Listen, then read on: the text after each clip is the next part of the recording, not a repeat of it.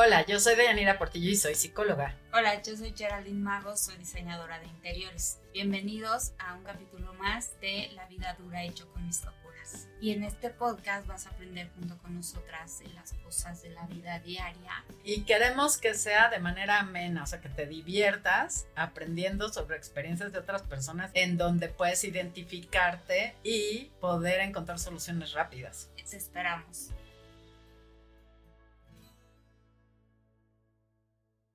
Hola, buenos días, ¿cómo están?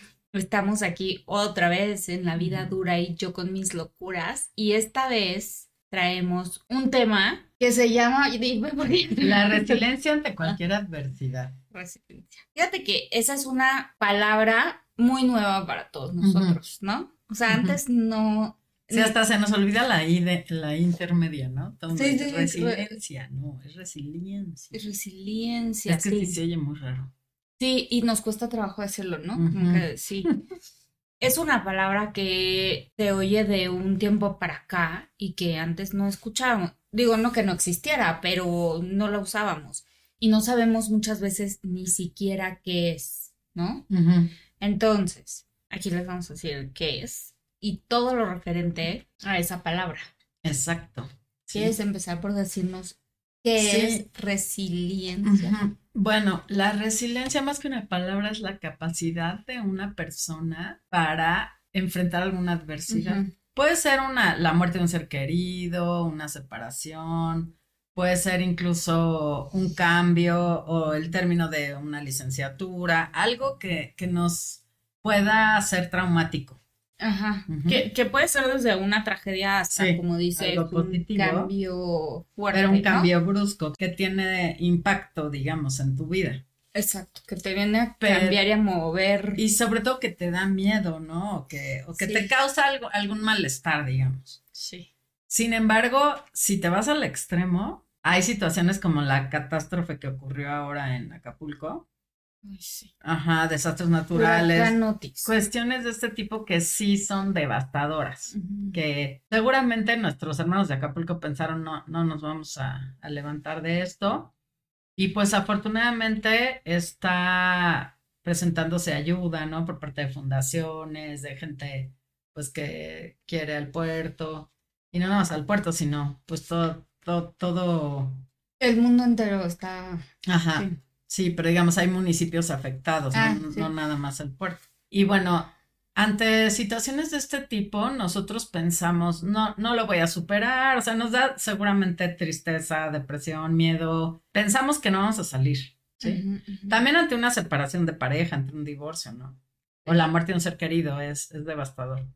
Entonces nuestro pensamiento se va a lo negativo y pensamos, no, esta sí no, esta sí no la libro, ¿no? No voy a poder, me duele hasta acá, horrible. Se siente un vacío terrible, pero sobre todo miedo, ¿no? Sientes que no, no vas a tener una vida después de tal evento, ¿no? O sea, ¿cómo voy a seguir? O sea, no puedo. Sí. Y en realidad todos estamos expuestos a, vivir algo así. De hecho, es parte de la vida. O sea, no nacemos en Disneylandia, ¿no? De hecho, hasta en Disneylandia, ¿no? Se ven tragedias. Entonces, en realidad, sí tenemos que estar fortalecidos y preparados para cualquier situación similar, ¿no? De este tipo. Es decir, lo ideal es tener la vida planeada. O sea, tratar de, por ejemplo, seguro de gastos médicos, seguro de mm. los de las viviendas. Estar prevenidos Exacto, preparados estar de alguna manera. Prevenidos para enfrentar alguna, alguna de estas situaciones. Sin embargo, generalmente no nos es posible, ¿no? A lo mejor por la parte financiera no nos es posible tener un seguro de vida, un seguro de gastos médicos, un seguro de tu vivienda. Quizás no, pero lo ideal sería tenerlo. Porque, por ejemplo, las personas que sí tenían un seguro de las viviendas de Acapulco, pues por lo menos están ahorita en eso y lo pueden recuperar. Sí, tienen más esperanza y no se quedaron sin nada. O sea, tienen todavía algo, aunque no sea como el 100% de lo que tenían, pero van a recuperar algo. Sí. Por ejemplo, eh, mi amiga Marisa que falleció hace ya unos años, ella siempre, siempre decía que tener un seguro de gastos médicos es muy importante. Ella decía, aunque no paguemos otra cosa, pero el seguro de gastos médicos. Y efectivamente ella se enfermó y gracias a eso la pudieron atender y estuvo, bueno, cinco años no, de alguna manera. Cinco años, sí, o sea, nadie se imagina que vas a tener una enfermedad aparte tan larga. Sí, pero si no hubiera tenido el seguro, no dura los cinco años. O sea, sí, pero me acuerdo mucho que ella me decía, el, mi papá dice, ella me decía, mi papá dice que no puede uno estar sin seguro. Porque alguna vez yo lo iba a dejar y me dijo, no, tú no te puedes quedar sin seguro. Sí, sí, sí, sí. Y aparte cuando no lo tienes es cuando pasa. Sí, sí, no sé por qué. Sí, hasta el choquecito. Sí, exacto. Pero hasta el choquecito de que justo se me acaba de vencer y me tarda en pagarlo o algo y Sí, por eso el seguro del auto también es básico, porque te protege hasta legalmente. Sí, cualquier situación. Entonces, bueno, este tipo de planificación es básica, ¿no? Eh, es decir, si, si todos pudiéramos tenerla, sería ideal, porque en dado caso, cuando tienes alguna situación, es menos traumática. Eso. Más llevadera, ¿no? Sí. Pero bueno, hablando de que todos estamos expuestos a algo así, ahora ya viviste algo así, ¿cómo lo superas? Eso es lo difícil, porque traes el dolor acá y además de que traes el dolor, pues no sabes cómo enfrentar, ¿no? Sí. Dicen que la, la responsabilidad tiene que ver con cómo respondes ante una situación problemática. Por eso es responsabilidad de responder. Mm, responder sabiamente, digamos, ¿no? Entonces, debemos de, estar fortalecidos para responder ante cualquier situación, hasta en el trabajo. En el trabajo eres responsable porque cualquier situación que se, que se presenta la enfrentas. ¿no? sabes resolver. Igual en la vida diaria, ¿no? En la vida familiar, en todo este tipo. O sea, todos vamos a vivir algo así, traumático. Alguna vez en tu vida, claro. Pero la situación es cómo lo enfrentas. Sí, lo importante es cómo lo, enfrentas. Ajá. Y bueno, ¿cómo lo enfrentas? Ahí viene la resiliencia, que es la capacidad de una persona para enfrentar situaciones adversas. Porque cuando no tienen resiliencia, es cuando de esa tragedia se van y se hunden. Y no salen y se van más para abajo, ¿no? O sea, cuando no tienen esa resiliencia es cuando caen en drogas, caen en alcohol o simplemente se hunden en una depresión profunda que les puede durar años y que no sales y que tu situación va empeorando por esa depresión. No, es la gente que no tiene resiliencia. Sí, y tiene que ver como con la tolerancia a la frustración también, ¿no? Sí, sí, sí, que esa, bueno, la traemos desde chicos, o sea, se va construyendo desde niños. Sí, por eso dicen que, por ejemplo, si un bebé está en la cuna, está llorando, no llegues luego, luego a darle la leche, lo dejas tantito llorar, que todo el mundo decía, ay, qué cruel pero en realidad ahí se van haciendo su tolerancia a la frustración. Mm. Porque si no todo le resuelves, ya le metes la mamila. Y ahora que dicen que no, o sea, que esta educación nueva. Sí, tampoco vas a dejar al bebé ahí sin de es que la verdad es que es súper difícil, o sea, uno trata de cubrir todos los frentes cuando, o sea, yo en mi caso, educa, desde que nació mi primera hija es como tratar de cubrir todos los frentes, que todo sea perfecto para que yo no la traume, este, ¿sabes? Y, siempre te va algo y siempre te van a terminar reclamando algo y siempre se van a terminar traumando por algo, pero vamos a tratar de que sea lo menos posible y de darles estas herramientas. Digo, de por sí estamos aprendiendo aquí todos juntos, este, que la salud mental es lo más importante. Entonces, con estas herramientas estamos aprendiendo unos, pero luego, luego transmitirlo a los hijos para que ellos tengan estas herramientas de, de, de, de, cuando les lleguen los trancazos de la vida, ¿no? Sí. Sí, entonces, bueno, sí, sí quedamos en que está bien dejarlos llorar poquito, poquito, no mucho. Sí, sí, no. Pero sí poquito, ¿no? Y entonces, después de que tenemos una pérdida, pues viene la desolación, el no voy a poder con esto. Y sí, eh, son, son etapas muy difíciles. Sin embargo, algo que se recomienda mucho para superar es hacer un plan de acción. Ya si no planificaste antes, por ejemplo, el desastre en Acapulco, mm, pues no lo tenían previsto, obviamente, ¿no? Fue, fue, fue así. Claro. De imprevisto. Entonces, ahí como es una situación devastadora para toda una comunidad, lo ideal, bueno, primero ver cómo sobrevives, ¿no? Obviamente la ayuda de fundaciones, del gobierno, de gente voluntaria y todo eso, pues es básica. primero pues tienes que ver cómo comes, cómo sobrevives y si alguien estuvo lastimado, pues cómo los atiendes médicamente hablando, ¿no? En salud. Pero siempre es bueno planear, por ejemplo, ahora que se, nos, la casa se cayó, por decir, ¿a dónde nos vamos a ir? ¿Quién nos va a ayudar? Por ejemplo, ¿quién va a cuidar a los niños mientras yo me voy a ver cómo buscar comida. quito los escombros o a buscar comida, bla, bla, bla? O sea, obviamente te tienes que levantar y organizarte y ver, de acuerdo a las fortalezas de cada persona que está a tu alrededor en la comunidad, ver cómo, cómo colaboras. Por ejemplo, si alguien es fuerte, pues a lo mejor ese que se vaya a, levantar escombros, ¿no?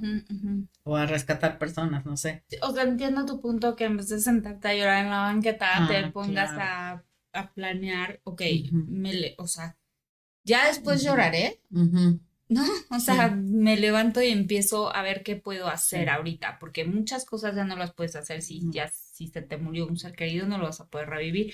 Se te cayó la casa, pues no te vas a poner a construirla en un segundo, mm. Pero ponerse como a buscar soluciones. A buscar soluciones de por prioridades, ¿no?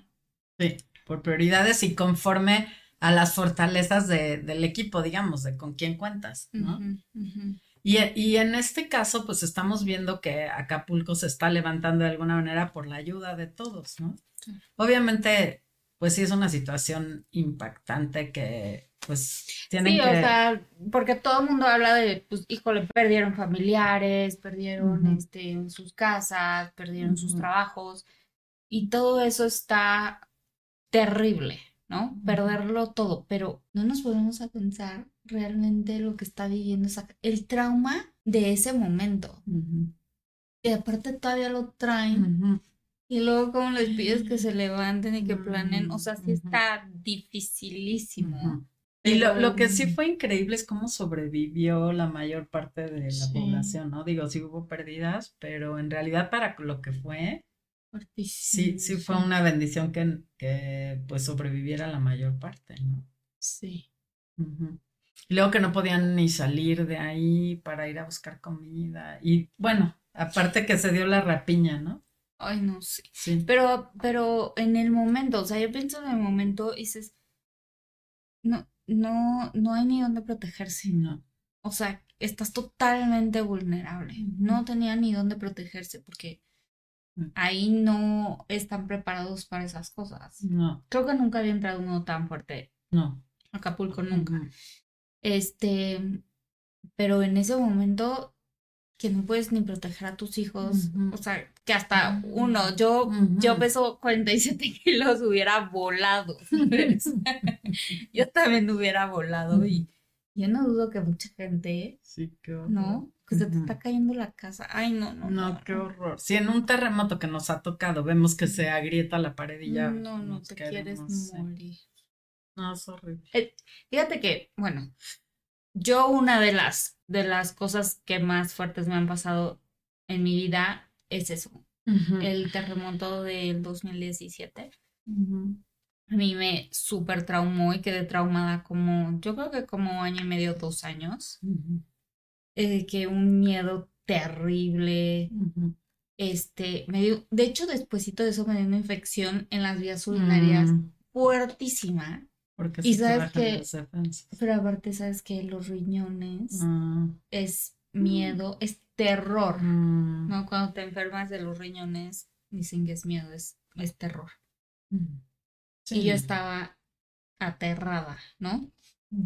Y ahí fue cuando por primera vez en mi vida, yo creo por eso fue tanto el trauma. Y eso que a mí no se me cayó la casa, gracias a Dios. Eso que yo no tuve pérdidas, este, familiares, ni nada. O sea, ya me imagino la pobre gente que sí las tuvo o que perdió su casa o algo así. Pero el hecho de haberme sentido tan vulnerable por primera vez en mi vida, ¿no? y, y, y, el que no pueda yo proteger a mis hijos, que no tienes el control porque es, ¿no? Es tú contra la naturaleza. Eso fue lo que me hizo, me sacudió y te hace ver la muerte de súper cerquita. ¿no? Y a mí me costó mucho recuperarme de eso. Y esas son las cosas que hice, no, o sea, no tengo armas para reponerme de esto, o sea, ¿qué hago? Por eso necesitamos que nos vean. Sí, es como cambiar el chip. Por ejemplo, si entras a una habitación oscura, eh, no ves nada. Y entonces, pues, te da miedo, no sabes por dónde caminar. Pero cuando enciendes la luz que ya más o menos ves, pues ya sabes por dónde caminar, aunque haya caminas tiradero. Con confianza. Ya caminas con confianza, ya sabes a dónde vas, bla, bla, bla. Pues más o menos es lo mismo. Cuando nos cachamos que estamos en desolación, en tristeza, en todo esto, es cambiar el chip. Por ejemplo, el sentido del humor es importantísimo. Claro. Eh, es uno de los pilares de la resiliencia. Por ejemplo, ver películas de comedia, no sé, obras de teatro divertidas o relacionarte con amistades que te hagan reír, ¿no? Cuestiones así. O sea, tú mismo buscarte una actividad que te genere humor. Eso es una, que te cambie el estado de ánimo, porque si no ahí te quedas con tus galletas de animalito, ¿no? Sí. Entonces tú mismo es prender la luz del cuarto oscuro y buscarte actividades que te, que te levanten, que, que te generen eso. Sin embargo, no nada más divertirte, no, no, no nada más de humor, sino eh, actividades, por ejemplo, planear acciones que te generen rutina. Es más fácil levantarte mm. así, ¿sí? Por decirte, primero tienes que hacer una introspección y un análisis de decir, bueno, siempre me ha gustado cocinar, por ejemplo. Entonces, yo estoy en Acapulco, viví eso y siempre me ha gustado cocinar pues no sé, quizás planear la manera de, de cocinar para ayudar a los demás y, darles, ¿no? Si yo sí tengo recursos. Y si no, pues para vender, por ejemplo, gelatinas, ¿no? Sí. Y vamos a vender gelatinas, aunque sea... O sea, siempre hay, ah, hay una solución si piensas de manera creativa. O sea, tiene, se tiene que despertar en ti tu creatividad, tu persistencia, tu, bueno, análisis introspectivo y sobre todo identificar tus fortalezas y reforzarlas. O sea, porque dices, bueno, sí tengo mis defectos, mis debilidades, pero esas las dejo tantito a un lado.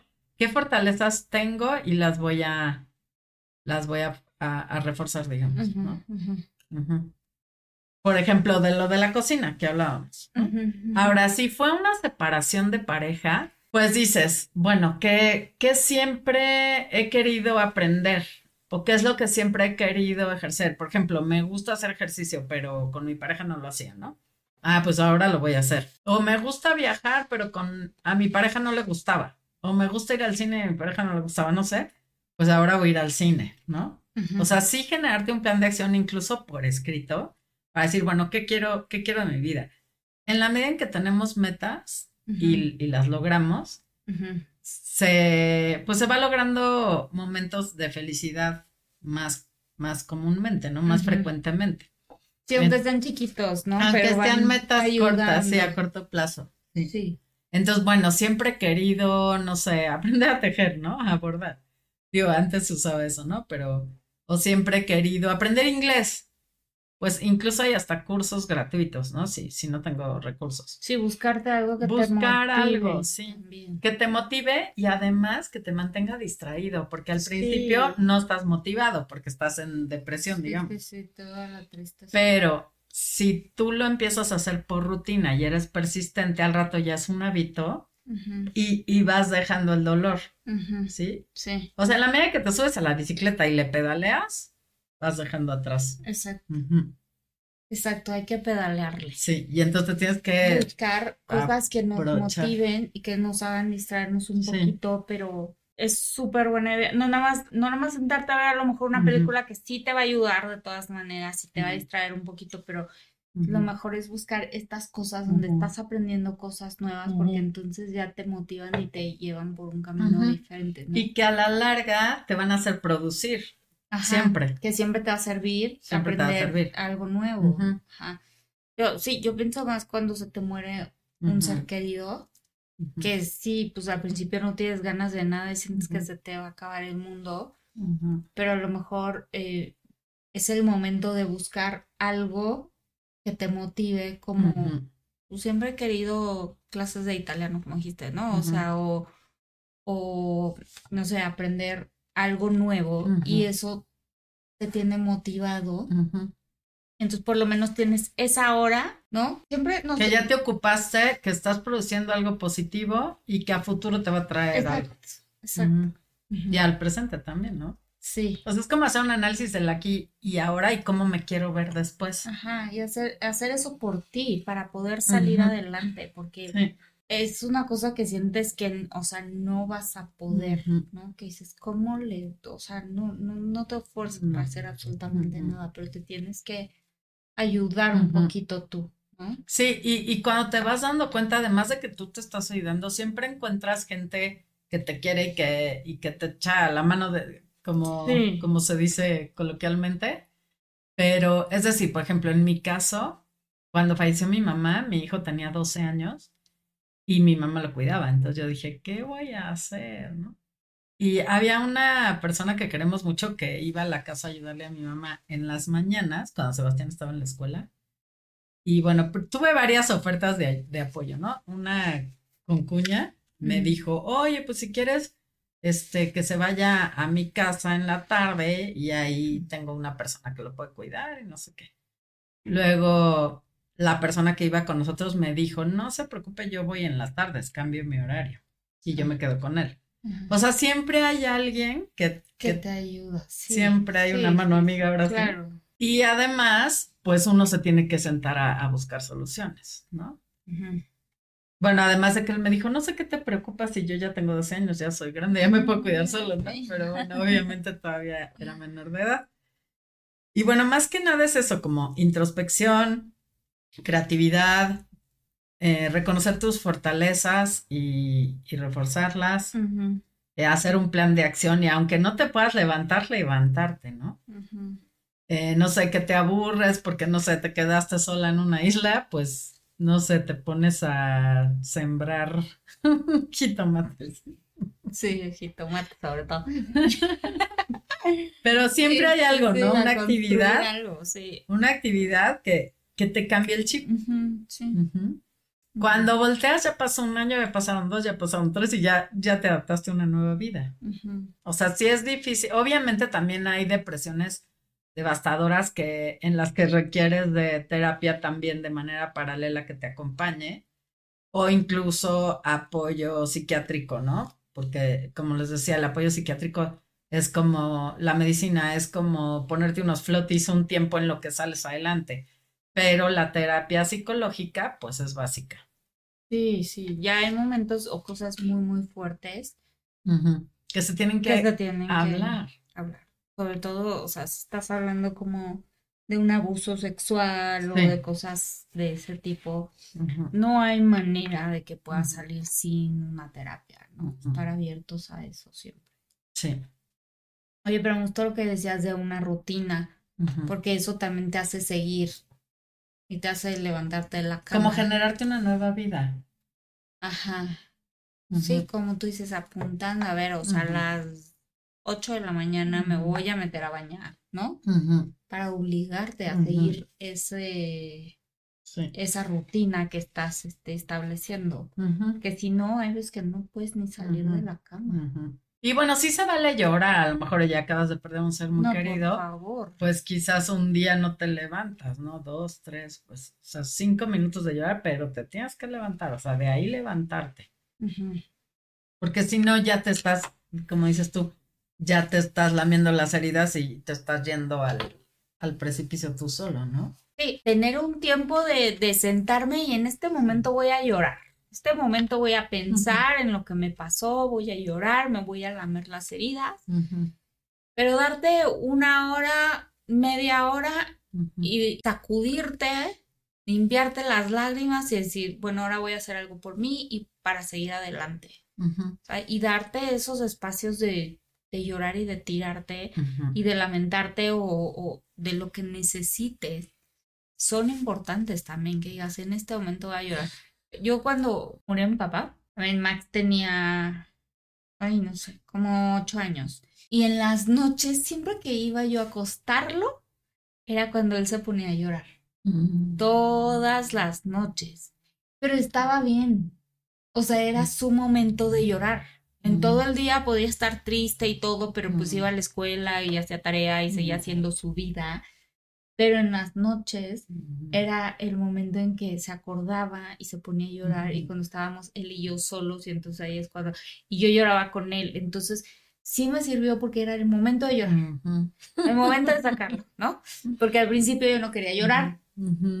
Porque cómo le voy a, mis hijos me van a ver llorar, yo, porque yo no quiero que sufran si me ven llorar, ¿no? Entonces ese era mi pensamiento al principio y, y luego los llevé a terapia porque dije, yo no me estoy pudiendo consolar yo misma, mucho menos puedo consolar a mis hijos, no estoy pudiendo con esto. Ya habían pasado meses y Max todas las noches seguía llorando y yo dije, necesito ayuda. Entonces, la psicóloga me decía que estaba perfecto, me decía, pues, ¿y por qué no lloras? Y yo, pues porque no quiero que mis hijos me vean llorar, porque entonces no quiero que sufran. Y entonces me decía, a ver, pero entonces le estás enseñando a que no está bien que lloren. Y yo, ah, sí es cierto, ¿no? Entonces, bueno, a partir de ahí, él lloraba en las noches y yo lloraba con él, porque pues obviamente que sí me hacía llorar, pero yo me aguantaba antes, ¿no? Entonces ahí era cuando llorábamos y llorábamos y llorábamos y pues él me decía que lo extrañaba y no sé qué, pues yo le decía, yo también lo extraño, pero mira, vamos a salir o esto, lo otro, ¿no? Ahí era cuando hablábamos otra vez del tema.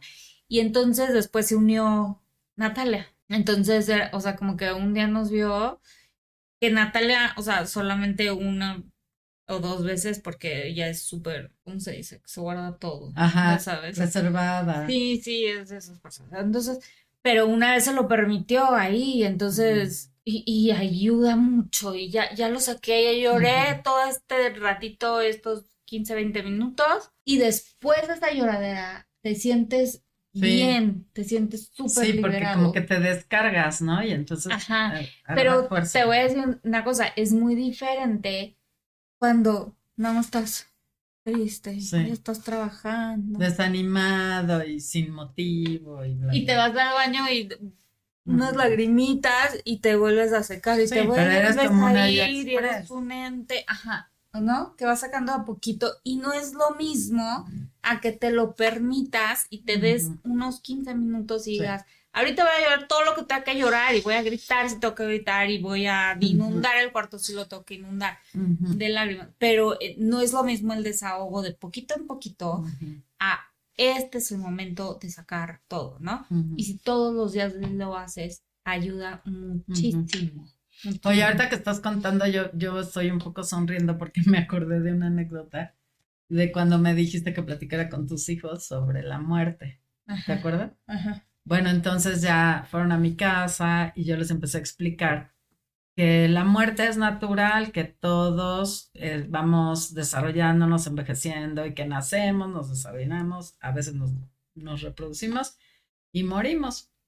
Y que las plantas también mueren y todos tenemos un proceso, un ciclo de vida, ¿no? Y le estaba yo explicando a los niños. Y estábamos en mi recámara y mi colcha tenía unos agujeritos que se habían hecho porque la colcha ya no era nueva. Ah, sí. y entonces me dice, les digo, no, pues es que todo envejece y muere, incluso las cosas, las plantas, las cosas, ¿no? Los muebles envejecen. Y en eso me dice, como tu colcha, me dice Max, así como tu colcha. Ay, no, no, no, nos reímos. Y ahí es donde entra el humor, ¿no? Sí, sí, sí, Obviamente, en cuanto pude fui a comprar una colcha nueva. pero qué risa. Pero cómo lo entendió, ¿no? porque aparte se le queda yendo a los sueñitos. Me dice así como tu colcha. Estaban pensando en que necesitabas una colcha nueva. Sí, no, qué risa. Pero bueno, hasta los niños lo van comprendiendo, pero lo importante es que lo hablen, que les expliques, ¿no? Que sí. E incluso, pues, que, que, puedan entender que todos vamos para allá, ¿no? Todos vamos algún día a, tener un, un deceso y que a manera de honrarlos a, a los que ya partieron, el tiempo que nosotros tenemos de vida, aprovecharlo y precisamente hacer un plan de acción, un plan de vida en donde demos lo mejor de nosotros, pues para trascender y, y, que nuestras acciones no nada más sean para nosotros, sino colaborativas, ¿no? O sea, por ejemplo, voy a aprender, no sé, a hacer gelatinas para regalar en un orfanato, ¿no? Algo así, o sea, buscarte también alguna actividad quizás voluntaria o no sé, si, si no puedes con eso, pues para ti. Pero si el tiempo que te quede de vida, porque todos vamos a ir para allá, generarte acciones que produzcan, produzcan para ti o para los demás, ¿no? Y es como honrar la, la, partida de ellos, porque decir, bueno, tú ya no estás, pero yo en tu lugar voy, a hacer esto y voy a hacer, esto.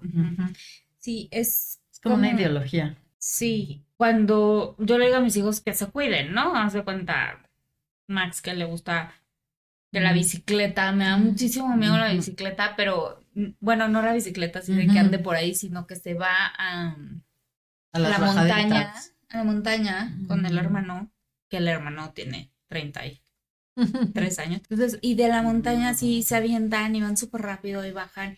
Y eso sí me da pavor, porque, o sea, yo digo, te puedes caer, incrustar una, un árbol, ¿sabes? O sea, de esos que están ahí tirados, obviamente no un árbol. Este, entonces me da muchísimos nervios y muchísimo miedo. Y le digo, por favor, cuídate, o sea, no hagas nada que te ponga en peligro. O sea, obviamente ya se está poniendo en peligro, pero me refiero a que no quiera hacer cosas que...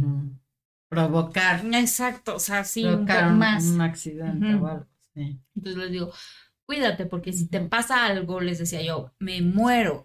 Y luego me ponía a pensar y le digo, mira, ¿sabes qué? Lo peor es que no me voy a morir. y eso es lo peor, ¿sabes? O sea, porque ¿cómo te repones de la muerte de un hijo? O sea, no hay manera. Te puedes reponer de la de tu mamá, de la de tu papá, que siempre las cargas, pero es más fácil. Pero yo siento que de un hijo, o sea, es como que lo peor. Sí, no, dicen que no tiene nombre, ¿no? Claro. Eso es parte de la planificación, el prever y no, y no provocarte tú mismo un accidente o tú mismo un riesgo, ¿no? Es como medir riesgos y decir, sí, no. Pero bueno, hay gente que es especialista en arriesgarse. Sí, o sea, sí, y que dices, o sea, ¿por qué le tenía que gustar eso, ¿sabes? O sea, no, no le podía gustar el fútbol, pues no, no le gusta. O sea, sí le gusta, pero, o sea, no le apasiona tanto como esto, ¿no? Y aparte les gusta como brincar, o sea, todavía que es peligroso aventarse, ir súper rápido de bajada y no sé qué, y aparte por senderitos, y aparte que las piedras, y que, o sea, que hay tanto obstáculo, todavía quieren brincar y todavía quieren hacer cosas que dices, no, bueno, o sea, qué necesidad, ¿sabes? Y lo malo es que no le puedes tampoco cortar las cosas que le gustan, ¿no? O sea, no le puedes decir tampoco que no. Entonces. No, no. Yo no, no, no. Qué horror. Sí, eh, en mi casa mi hermana y yo éramos este así de riesgo. Digo, no nos subíamos así en bajaditas, pero sí nos metíamos al mar hasta lo más profundo, ¿no? Ah. Y mi hermano la metía los piecitos. Él era más abusado, ¿no? En esa parte, o sea, más previsor. Ajá, precavido. Precavido, ajá.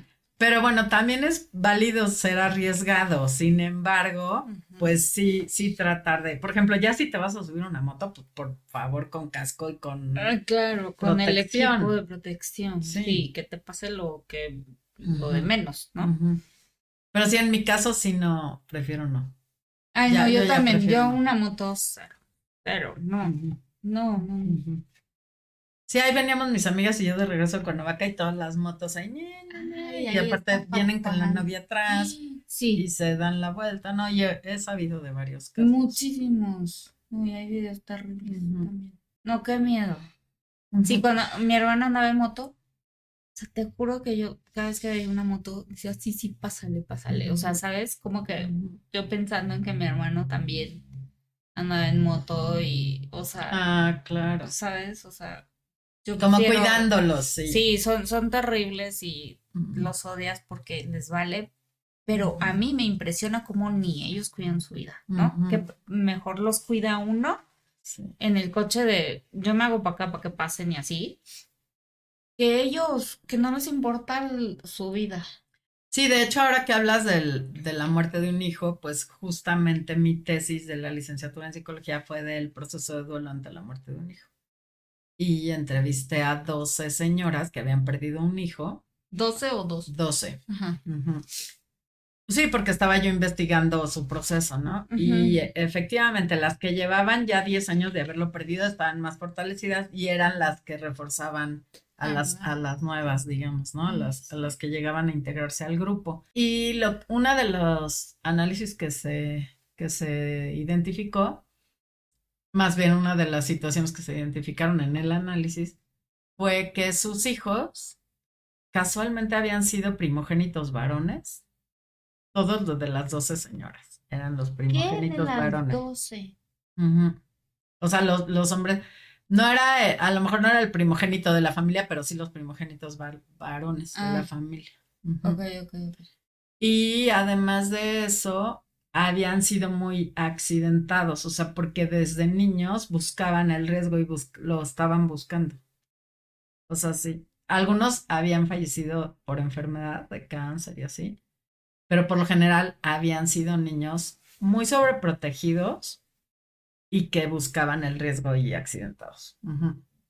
Entonces, las mamás no, no, no, no, querían que les pasara nada.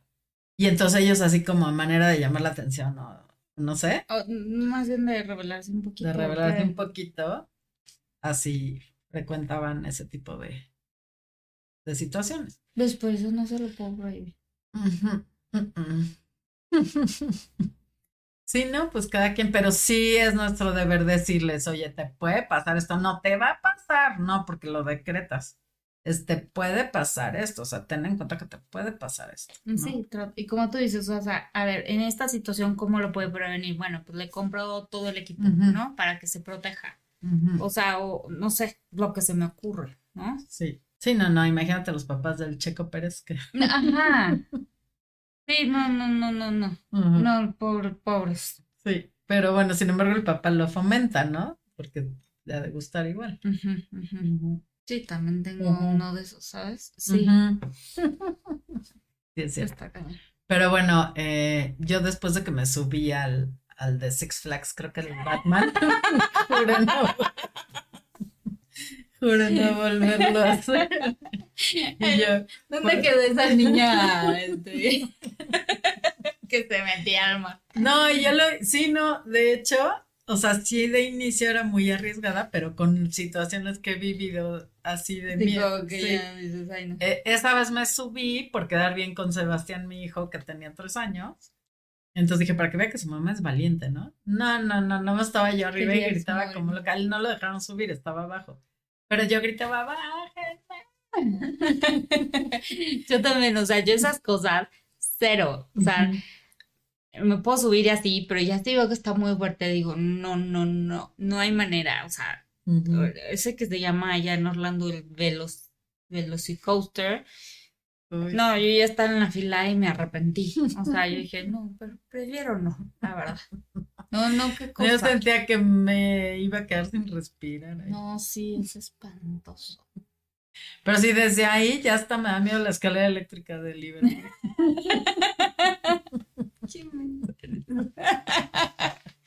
sí, no sientes que te vas, ¿no? Ay, no, sí, es horrible. No, yo soy cero de riesgo, me hay aquí en la tierrita, donde lo pueda controlar todo. Sí, sin embargo, hay decisiones en la vida que debes de tomar arriesgadas, ¿no? Pero no esas, no esas que te van a provocar un accidente, sino otras, ¿no? Por ejemplo, generar un negocio, ¿no? Sí, sí, sí. Que bueno, a lo mejor hay que arriesgarse con el menor riesgo posible. Y bueno, más que nada es eso, eh, nosotros estamos, pues, dolidas por lo que sucedió en Acapulco. Y bueno, también por la guerra de Israel, ¿verdad? Que la gente que está sufriendo, que están secuestrados, todas esas situaciones que son de la vida real. Y que nadie está preparado para esas cosas, porque aparte no lo vive, que lo vive el 1% de la población, ¿no? O sea, no sé, no toda la estadística, pero son cosas que no vive cualquiera, ¿no? O sea, cosas como el huracán que acaba de vivir esa gente son traumas que ha vivido bien poca gente en la vida. Y, mm, o sea, que no es la mayoría, pues, como la muerte de un ser querido. O sea, que se te muere tu esposo, pues a lo mejor hay millones de personas que les ha pasado eso. Pero un huracán, devastador no lo vive cualquiera, una guerra no la vive cualquiera, son cosas bien fuertes que ni siquiera nos podemos imaginar, lo, que están, lo que realmente pasan, lo que realmente sufren y el trauma real. O sea, estos que estuvieron ahí secuestrados, aparte de todo, o sea, mm. aparte de la guerra, aparte de que ya les mataron a un ser querido, todavía los secuestran. O sea, es trauma encima de trauma. O sea, esa gente se levantará algún día. Sí, o sea, pensamos que no, pero sí. Sí se van a levantar, ¿no? Obviamente sí tienen resiliencia. Volvemos a lo mismo. Es que sí, entonces por eso necesitamos construirla. Pero, y todo eso que nos dijiste es para afrontando ya la tragedia, ¿no? o, o el cambio fuerte. Pero yo creo que una de las maneras de ir haciéndonos resistentes es ir aceptando los cambios mm, chiquitos, ¿no? Adaptarte. Adaptarte, o sea. Claro. Y, y, hacer que tus hijos también, em, hablar con ellos para que acepten los cambios y que, que busquen la manera de adaptarse lo más rápido posible. Y yo creo que si vas aceptando y asimilando los cambios chiquitos, puedes ir construyendo, practicando esa ese hábito, ¿no? Sí, claro, claro. Porque es, es esa, es ese aprender a aceptar el cambio. Sí. Es como dicen, no hay nada más seguro que el cambio, ¿no? Ese lo vas a tener constante. Entonces, como que si te vas, no te resistas ¿no? A los ah, cambios. Hay cosas que no nos gustan. Y yo le digo a mis hijos, no, no, no toda la vida te va a gustar, no toda la vida va a ser agradable, no toda la vida va a ser fácil. Mm. Pero, pero lo que venga, lo que sea, pues te sacudes y lo tomas al toro por los cuernos. O sea, voy a ver cómo voy a afrontar esto, ¿no?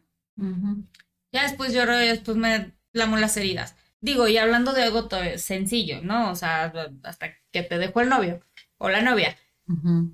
No, o sea, pues agarrar el todo por los cuernos, aceptarlo y no hundirte en el, es que ¿Cómo? O sea, yo lo quiero, yo la quiero y no, no, o sea, tengo, te pones más a pensar en cómo lo vas a recuperar que pensar en cómo te vas a recuperar sin él o sin Ah, de hecho, eso tiene que ver con la autoestima. Y entonces, en un, en un caso de este tipo, lo ideal es, eh, ok, sí te quiero, pero me quiero más yo. Y entonces necesito ver por mí. O sea, no voy a estar sufriendo porque alguien no quiere estar conmigo. Si no quiere estar contigo, pues es que no te quiere. Pero si no tienes buena autoestima, entonces no vas a ver por ti, vas a ver que buscar cómo haces que el otro te Sí, como desde la necesidad, ¿no? Terrible. Sí. Y eso es muy frecuente, entonces no. Es como, ok, pues no sé, alguna vez me pasó en terapia que, que fui y estaba yo llorando por la persona de la que me había separado y me dijo la psicóloga, me dijo, llevas 15 minutos hablando de eso ¿por qué no mejor ah, de esta persona que no está contigo y que no va a estar? ¿Por qué no mejor hablamos de ti? Porque ahorita estás utilizando tu tiempo y tu dinero en alguien que ya no va a estar y que no quiere estar. Entonces, ¿por qué no mejor usas tu dinero para ti? Y así tras me claro, una cubeta de agua helada. Sí, obviamente. Todavía le sigues invirtiendo al idiota. No, no, no. Entonces en ese momento dije, claro, no, ¿qué estoy haciendo? es que no vale la pena ni un minuto desperdiciar. Sí, no. y bueno, si la persona quiere estar contigo, pues ya irá a la terapia contigo y a lo mejor harán e, un esfuerzo juntos. Pero si de plano ni quiere estar, pues ¿qué haces tú? Llorando. Pero sí tiene que ver con la autoestima, obvio. Sí, claro. Pero sí, esa sesión me dejó así. yo, yo 15 minutos se me cerraron las lágrimas. Sí, sí. Pero aparte me, me señaló así el reloj. Ah, gracias. Sí. Sí, como hay cosas que sí te sacuden, o sea, y hay otras que por más que te lo digan 80 veces, y tú, o sea, nomás no te entra, o te entra y te sale por el otro. Sí, sí, sí. Pero hay cositas así que te sacuden. Sí, terrible, pero bueno. Entonces, en, ahora sí que recapitulando, la cuestión es, primero, tratar de planificar situaciones adversas para que los golpes no sean tan fuertes. Segunda, ya que las viviste y que no las esperabas, pues buscar un plan de acción para resolver. Y siempre hay gente linda y buena que te quiere y que te tiende una mano, ¿no? De entonces, ayuda. Sí, entonces también nuestras relaciones interpersonales hay que, hay que cuidarlas, hay que mantenerlas vivas y porque todos necesitamos de todos y, y no sabemos cuándo vamos a necesitar, entonces siempre un, un abrazo de alguien o, o, un consejo o el decirte, oye, no te preocupes, yo tengo alguien que cuida a tu hijo, no sé, ¿no? que, que siempre hay alguien que, que te demuestra. ayudarte. Sí. Sí, pero pues también es mutuo, ¿no? Como es, es una amistad en equilibrio. Entonces, esa parte también de, de las relaciones sociales es básica. Cuando estás normal, cuando antes de que te pasen las cosas, como prepararte, pensar en planes de acción, en los escenarios que, bueno, en los que puedes un poquito pensar, ¿no? O sea, como la muerte de un ser querido, o sea, sí prepararnos como en caso de que te quedes viuda, ¿no? O sea, son cosas que no pensamos. Y, y, el día que nos pasa te agarras súper mal parada, no te sabías las contraseñas, no tenías un testamento, este, o sea, si me entiendes, teníamos un desmadre de vida. o cosas así. Sí. Sí, o sea, siempre es parte de la responsabilidad el enseñarle a tus hijos tus contraseñas, el enseñar, obviamente no tienes nada que ocultar, cuando no tienes nada que ocultarles, pero bueno, mi hijo sí las tiene y, y no sé, las cuentas en orden, lo más que estas son las cosas que podemos este pues por lo menos acolchonar para que luego los trancazos vengan lo menos fuertes posibles. o si ya te perdieron a ti como papá, pues que, que no todo lo demás venga de más madrazos, ¿no? O sea, ya dejarlos con un testamento para que no este, tengan más problemas del que ya tienen con su pena, ¿no? Y tratar de no heredarles deudas. Exacto, ese tipo de cosas. O sea, por ejemplo, si tienes un crédito de vivienda, pues tratar de, sacarlo adelante lo antes posible, porque si no, pues les vas a dejar la deuda. No, pero creo que ahí, o sea, si tienes un crédito y te mueres, creo que ya acaba, ¿no? Ah, sí, cierto. pero de esas cosas sí no sabemos, para que vean. Sí, cierto. La psicóloga por eso es psicóloga. No soy financiera. Bueno, y entonces, digo, no podemos pensar en absolutamente todo, pero en lo que sí, se puede, o sea, como lo que decía, de tener seguros, o sea, a medida que, a la medida que se pueda, ya sabemos que no podemos cubrir todos los frentes, pero por lo menos lo que sí te ocurra o lo que sí puedes hacerlo para que los trancazos, pues no sean tan duros, ¿no? O sea, sí, sí hay cosas de la vida dura que te van a llegar, eso es 100% probable. Probable, sí. Pero por lo menos. Sí. Sí, hay gente que de verdad que no, no, no prevé nada y que, y que sí los agarra muy, muy mal parados, ¿no? También ahorrar, eso ayuda. Sí, y también tratar de que tus hijos, es en serio, lo repetimos siempre, pero tratar de que tus hijos tengan también desarrollada su salud mental en el sentido de que si les ves algo que les está doliendo, llevarlos a terapia. Por ejemplo, perdieron a su abuelo, pues atenderlos profesionalmente. Algo que están cometiendo un error, pues ver, ver también por qué es, qué pasó con nuestros antepasados o nuestros ancestros. O sea, siempre esa parte del desarrollo humano fortalecerla, porque eh, no es tan común y es parte de lo que te deja devastado con, con una adversidad es súper importante lo que acabas de decir. Bueno, ya saben que este programa de por sí se trata de la salud mental como al, en, en su mayoría. Pero es que sí, o sea, en vez de estar viendo cómo vas a comprarle el Xbox, mejor este invierte en su salud mental, ¿no? Porque entonces vas a construir un ser humano fuerte y, y esa es la herramienta que les estás dejando para cuando tú no estés o cuando le pasen las adversidades de la vida, ¿no? O sea, lo estás haciendo fuerte. Resiliente, digamos. Exacto. Y sí, eh, la, la, resiliencia potencia la felicidad. Yo me acuerdo que en, una situación que viví muy difícil, eh, me dijo una amiga, me mandó un WhatsApp y me dijo, ¿cómo estás? Y le, y le conté más o menos. Y me acuerdo, yo creo que estaba muy ocupada, pero me acuerdo que nada más me puso la palabra resiliencia.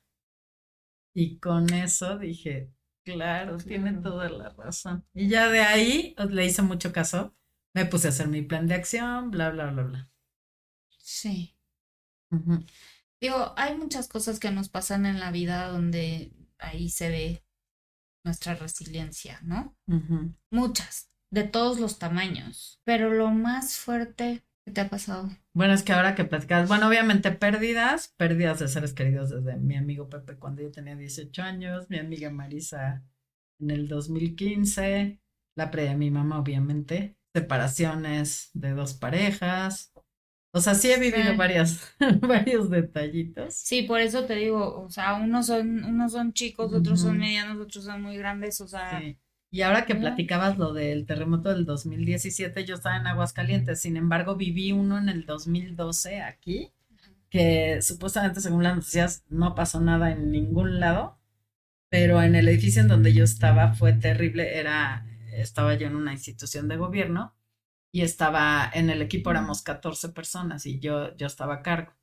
Entonces ese día llegué temprano y le dije a un compañero, oye, eh, ya mandaste el oficio donde hablamos de que la salida de emergencia no sirve y de que no hay extintores y bla, bla, bla. Y me dijo, no, me dijo, pues lo mandé hace mucho. Le dije, pues manda otro porque no sabemos cuándo vaya a temblar otra vez. y eso era como a las 8 de la mañana. Como a las 10. Ese día. Sí. Como a las 10 le digo, oye, ya mandas, ya, ya tienes el oficio. Ay, ahorita te lo preparo. Le dije, pues ahorita, porque no, ya te dije, no sabemos cuándo vaya a temblar. Y en eso a las 12, pero una sacudida terrible. Y estabas en un edificio espantoso. Estábamos en un edificio en el séptimo piso, pero era un edificio que al parecer era de cuatro pisos permitido y lo demás lo habían forzado. Entonces la salida de emergencia abría para adentro y no habría no había extintor. O sea, yo había detectado algunas situaciones y había mandado un oficio para avisar desde que nos mudamos ahí. Llevábamos pocos meses de habernos mudado a ese edificio. Y bueno, finalmente eh, empieza horrible porque se empezaron a caer los archiveros, los domos, em, las paredes empezaron a cuartear. E, esperamos un poco a que pasara, pero todos se abrazaban, lloraban, se encaban horrible. Yo tenía que estar fuerte y decirles, todo, va a estar bien, todo va a estar bien, tranquilos, tranquilos, ¿no? Porque, sí, pues yo tenía, yo tenía que hacer ese rol. Y cuando supuestamente se tranquiliza todo, les digo, vamos a bajarnos. Nos sacamos a la escalera y la escalera estaba la mitad caída. O sea, había escalones caídos, hoyos en la pared, así de terror. O sea, de que si pisabas el escalón se terminaba de caer. Entonces ya les dije, no, no, no, por la escalera de emergencia. Y en eso me acuerdo que la escalera de emergencia no abría. Y bueno, les dije, no, pues vamos a, esperar un poco más. Y en eso otra vez una sacudida de todos gritaban horrible, horrible, horrible. Ay, no. Sí. Y este, bueno, finalmente ya se calma todo, pero sí se o sea, todas las paredes cuarteadas, los cajones de los muebles se abrían, los archiveritos caminaban solos, así, no, no, no, no. O sea, fue súper traumático. Súper, hasta me acuerdo del Titanic, ¿no? Porque hace contar sí. Sí, sí, sí. Y entonces, ya al final que, que nos calmamos, pues ya empezamos a bajar con cuidado la escalera así de que no se terminara de caer, ¿no? Porque había escalones ya partidos así, entonces todos así con cuidado nos bajamos.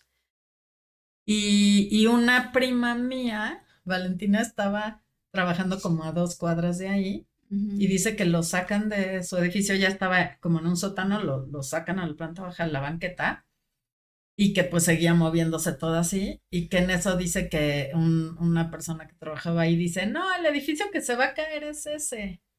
Y, era el mío. Y entonces dice, ¡Ey! Y pues salió corriendo así. Y cuando yo voy bajando, ella viene corriendo. Y la veo así estuvo de telenovela. y entonces nos abrazamos y lloramos como loca. Pero yo primero muy fuerte, ¿no? Porque pues, estaba a cargo del equipo. y ya después me dolió la asiática, no podía caminar. no, no, no, sí me tuvieron que inyectar para la asiática y todo, porque no fue así devastador. Y bueno, ya después, sí, pues logramos convencer a los jefes de que no nos volvieran a, meter ahí, que nos, nos fuimos a otro edificio que estaba horrible, pero preferíamos porque era en la planta baja. Entonces, bueno, esa, esa situación pues fue traumática. Sin embargo, no se nos cayó encima. No, pero de todas maneras. Sí, porque yo sí pensé ya. Se nos va a caer el Pues es que sí, sí parecía. Se estaba cayendo, claro. Se estaba cayendo. No, bueno. Entonces, bueno, esa, esa, ese tipo de cosas, ¿no?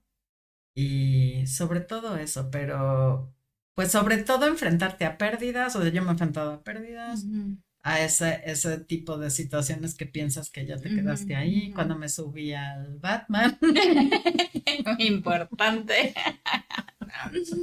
claro. Sí, pero sí son cosas que te enseñan a cuidarte, ¿no? Exacto. Ajá. Sí, sí. Sí. Pero más que nada es eso.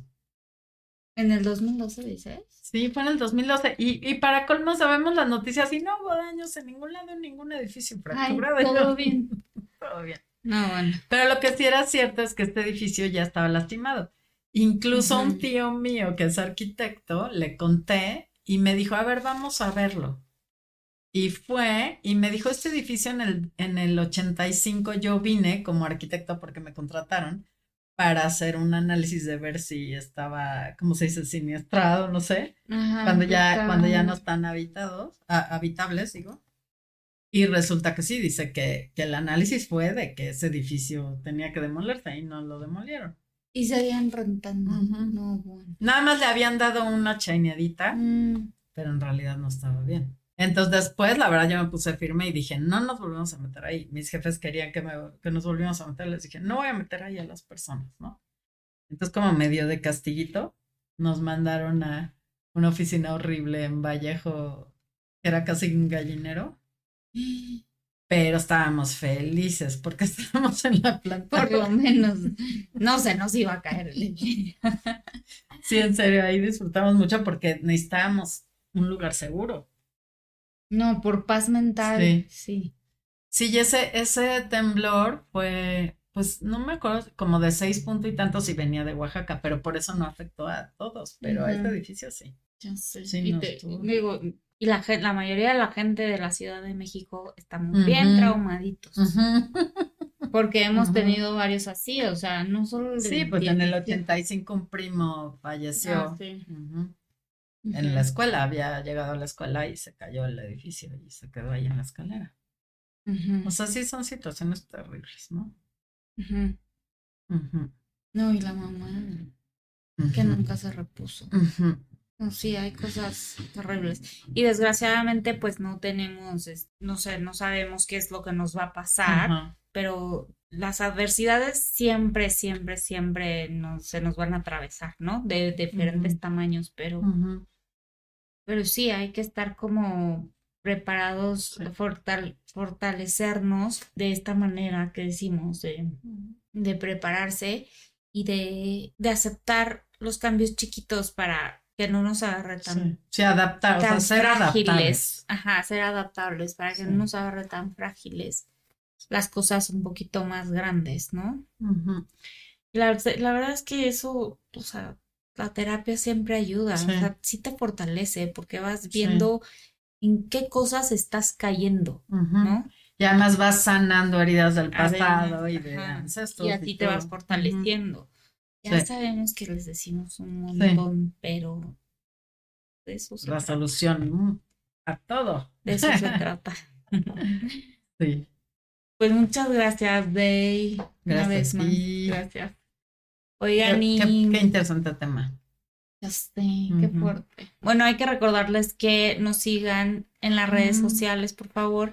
y si ustedes creen que alguien necesita escuchar esto, eh, denle compartir, si ya se lo pueden mandar por WhatsApp o por la vía que quieran. Y nosotros los esperamos en el próximo con otro tema, otro capítulo más. Muchas gracias por escucharnos. Adiós.